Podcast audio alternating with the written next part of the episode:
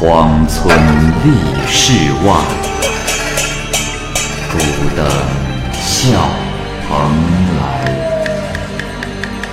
雁作人间雨，旷世岂了斋。鬼怪胡银娥，休当孤望也。孤望白话《聊斋故事》，《聊斋故事》之更娘，蚂蚁播讲。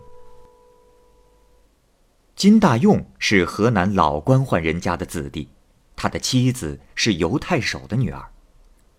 他的妻子小名叫更娘，美丽贤惠，夫妻二人感情深厚，生活美满。因为遭遇流寇之乱，一家人背井离乡。金大用携家带口向南方逃走，他们在路上见到了一位带着妻子逃难的年轻人。这位年轻人自称是扬州人，名叫王十八，愿意为金大用引路。金大用很高兴，于是同王家同行。到了河边，更娘悄悄地告诫金大用说：“相公，我……”有种不祥的预感。乘船时，能不能不和王十八一起？他偷看了我好几次，眼睛贼溜溜的，神色也不正常，想必是心怀叵测。金大用答应更娘这件事，可是到了河边，王十八十分殷勤，还找来了一条大船。不等金大用说话，已经将他的行李在船上装好，不辞劳苦。金大用不忍推辞，又想到王十八也带着年轻的妻子，也许不会出事。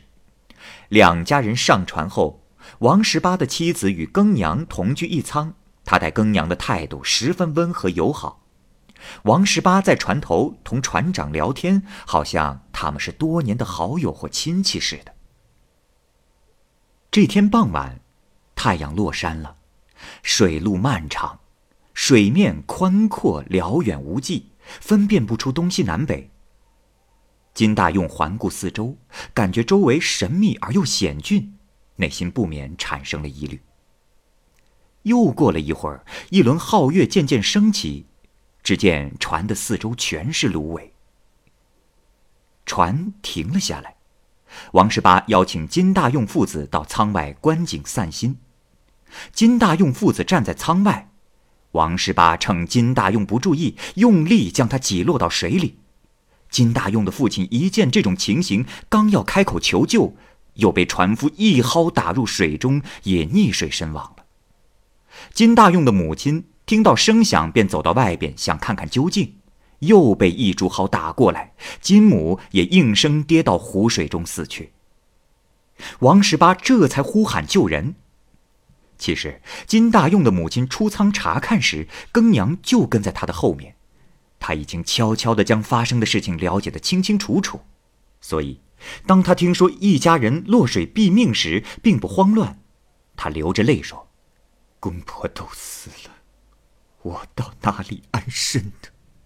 王十八进舱劝解道：“哎娘子，不要忧虑，你就跟我。”到金陵去吧，啊！我家在金陵有房产，也有田地，生活殷实，保你衣食无忧。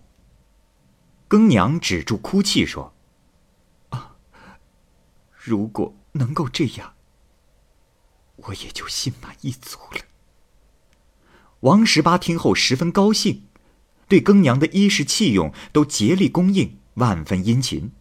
到了晚上，王十八拉住更娘求欢，更娘推脱正值信期不方便，王十八就到自己妻子那里去睡觉。夜更刚过，王十八夫妇发生了吵闹，只听见王妻嚷嚷道：“王十八，你的所作所为，就不怕上天打雷劈碎你的脑袋吗？”这个王十八一听，伸手就打妻子。王七喊道：“ 死就死吧，我不甘心自己的丈夫是杀人犯。王十八一声怒吼，把妻子揪出了舱门。随后，只听咕咚一声，接着众人大声呼喊：“王妻落水了。”不久，船到达了金陵，王十八把庚娘领回了家，登堂参拜自己的母亲。王母看到庚娘，便吃惊地问：“怎么不是原来的媳妇儿了？”王十八说：“哎，回禀母亲大人，此事说来话长。”前妻在途中落水淹死了。啊，她是我为您新娶的儿媳。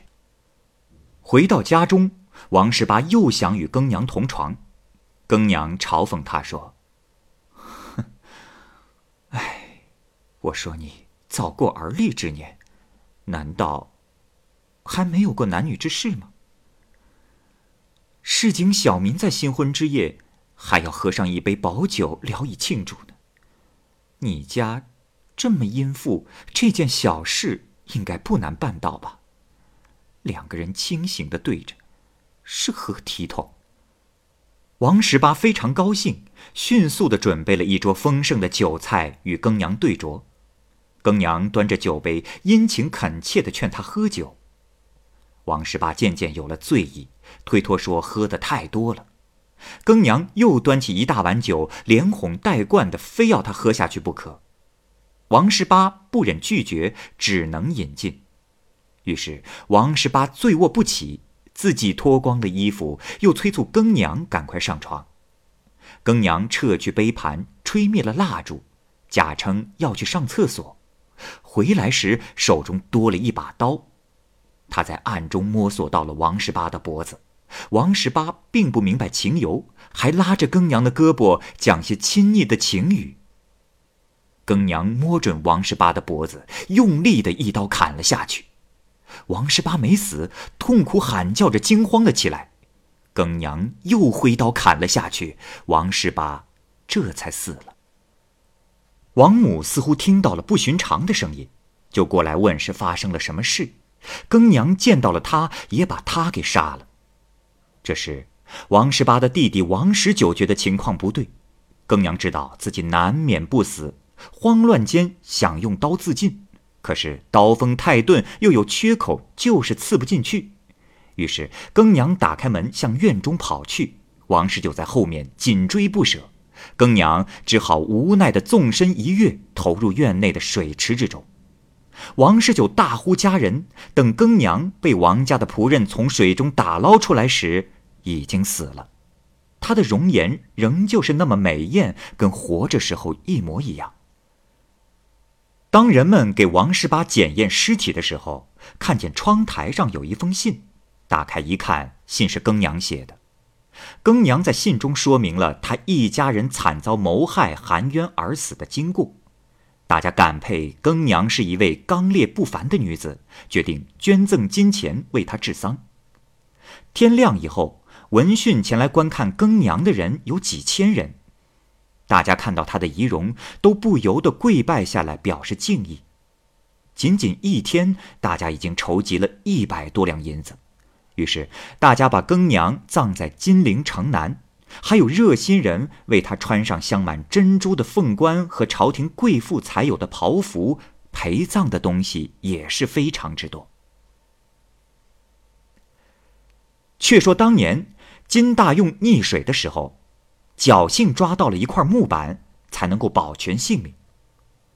天快亮时，金大用漂浮到了淮河的水面上，被一条小船所救了。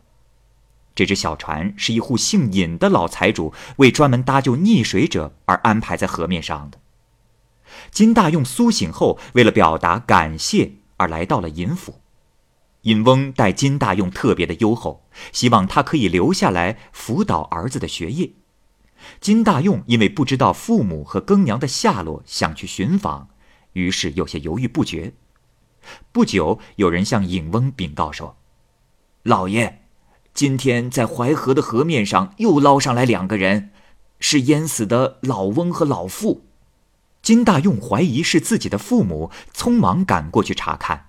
结果真的是，尹翁带金大用为他的父母置办了棺木。金大用正在哀痛的时候，又有人禀报说：“老爷，又救上来一个人。呃，救上来的是一位落水的妇人。他说自己是今生的妻子。”金大用大吃一惊，擦干眼泪赶了过去。被救上来的女子已经进来了，却不是更娘，而是王十八的妻子。他对着金大用大哭，希望金大用不要丢弃他。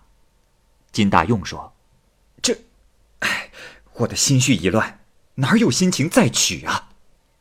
妇人听说后更加的悲伤。尹翁向妇人详细询问了其中的缘由后，欣喜上天有报，极力劝说金大用接纳妇人。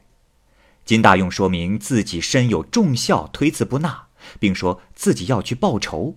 担心妇孺家小的拖累，妇人说：“据你所言，如果更娘还健在，你能以报仇居丧为理由把她赶走吗？”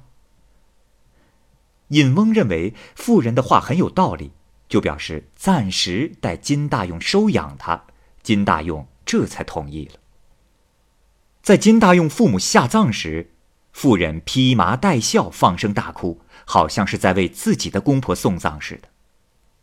葬礼结束后，金大用怀揣任力和乞食的钵子，打算前往扬州伺机报仇。妇人阻止他说：“相公，我娘家姓唐，世代居住在金陵，与那个禽兽不如的王十八是同乡。先前，王十八自称是扬州人，实际上是在骗你，而且。”这一带江湖上的水道多半是他的同党，只怕你报仇不得，反害性命啊！金大用一听，不知该从何做起。忽然，人们中间盛传一位女子诛杀仇人的事，淮河两岸的人们全在谈论这件事，而且传得有名有姓。那女子正是更娘，金大勇悲喜交加。他再次向唐氏表示不能娶她，说：“我的更娘啊，唉，更娘幸亏没有受到玷污，我有如此刚烈的妻子，我怎么能够再娶而辜负他的一片忠贞呢？”唐氏认为金大用娶她的事情早已确定了，他不肯途中离去，甘愿做个小妾，也绝不离开金大用。当时，有一位姓袁的副总兵与尹翁是老朋友，正要西行到尹府与尹翁辞行。袁将军看到金大用，十分的欣赏并器重他，就请他到自己的帐下负责掌管文书。不久，流寇造反，袁将军奉命平反，功勋卓著。金大用因为参与平反事宜，论功行赏，被授予游击官职，回到了尹翁的家中。金大用和唐氏这才正式的结为了夫妻。不久，金大用携唐氏去金陵，专程为更娘扫墓。路过镇江的时候，二人计划登临金山游览一番。二人乘舟游湖之时，一条小船迎面驶来，船中坐着一位老妇和一位少妇。金大用发现这位少妇的容貌像极了更娘。那只船迅速的驶了过去，少妇也从船舱的窗子里凝视着金大用，那神情更像是更娘。金大用既吃惊又疑惑，心知不可随意的询问，情急之下大喊一声：“哎呀，大家快看，那群鸭子飞到天上去了！”少妇一听也喊道：“啊，看馋狗要吃小猫的星食了！”原来。这两句话是夫妻俩闺房之中常说的玩笑话。金大勇闻言大吃一惊，急忙调转船头，靠近那只小船。那少妇真是更娘。侍女把更娘扶过船来，金大用和更娘两个人抱头痛哭。往来的人全被他们的重逢深深的感动了。唐氏过来，以小妾见正室的礼节拜见了更娘。更娘吃惊的询问其中的原委。金大用详细的叙述了事情的经过。更娘听罢，拉着唐氏的手说：“当年，咱们同在一个船舱说过一席话，不时浮现脑海，并没有忘怀。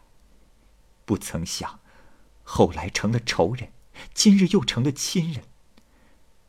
承蒙你代我安葬了公婆，我应当先来谢你，你又怎么能用这样重的礼节来对待我？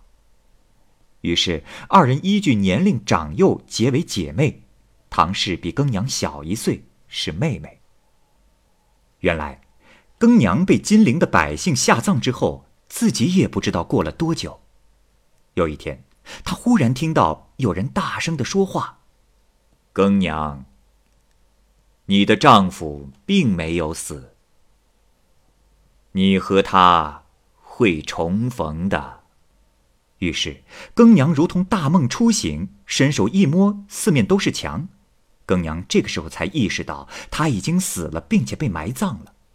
他只觉得有些透不过气，并无其他的不适。有一天，村里有几个恶少知道庚娘的殉葬品不仅多，而且珍贵，于是就起了贪心。他们掘开坟墓，打开棺材，正要动手窃取葬品时，才发现庚娘还活着。他们都惊骇恐惧。庚娘害怕他们加害自己，就哀求他们说：“啊，多谢各位，多亏你们来了，我才能重见天日。啊，我头上的金簪、耳环，你们都拿去吧，请你们把我卖到寺院去做尼姑。”你们能再多得些金钱，我绝对不会把这件事情泄露出去的。盗贼们磕头说：“呃呃，娘娘子是人还是鬼啊？呃，娘子真淑节烈，呃，神灵和凡人呃都钦佩您。我们这些不义的人，呃，是迫不得已才做出这些不仁不义的事啊！呃，求你不要告发我们，已是千恩万谢了。呃。”怎么还敢把您卖到寺院做尼姑呢？呃，娘子饶命啊！庚娘说：“此事与你们不相干，我是自己情愿的。”又有一个盗贼说：“哎，娘子，你去寺庙还真是不合适啊。呃，我倒是知道一个去处，不知娘子意下如何？我知道。”有一位姓耿的夫人，家住在镇江，呃，寡居，也没有子嗣。我想，如果他见到娘子，一定会特别喜欢的。娘子意下如何呀？庚娘感激他们，她亲自摘下头上的珍珠饰品，全都交给了盗贼。盗贼们不敢接受，庚娘坚持要他们几个收下。几个人最后磕谢庚娘，并收下了。于是，他们把庚娘送到了耿夫人家，假说庚娘乘船遇到了大风迷路了。耿夫人是当地大户家的寡妇，年纪大了，独自居住。他见庚娘来了，特别的高兴，像对亲生女儿一样的对她。刚才母女正是从金山游玩回来，才巧遇了金大用一行。庚娘又把事情的经过详细的告诉了耿夫人。之后，金大用就登上耿夫人的船，叩见岳母。耿夫人像对待自己女婿一样热情地招待他们。二人在耿夫人家住了一段时间后才离开。此后，耿金两家的来往一直没有中断过。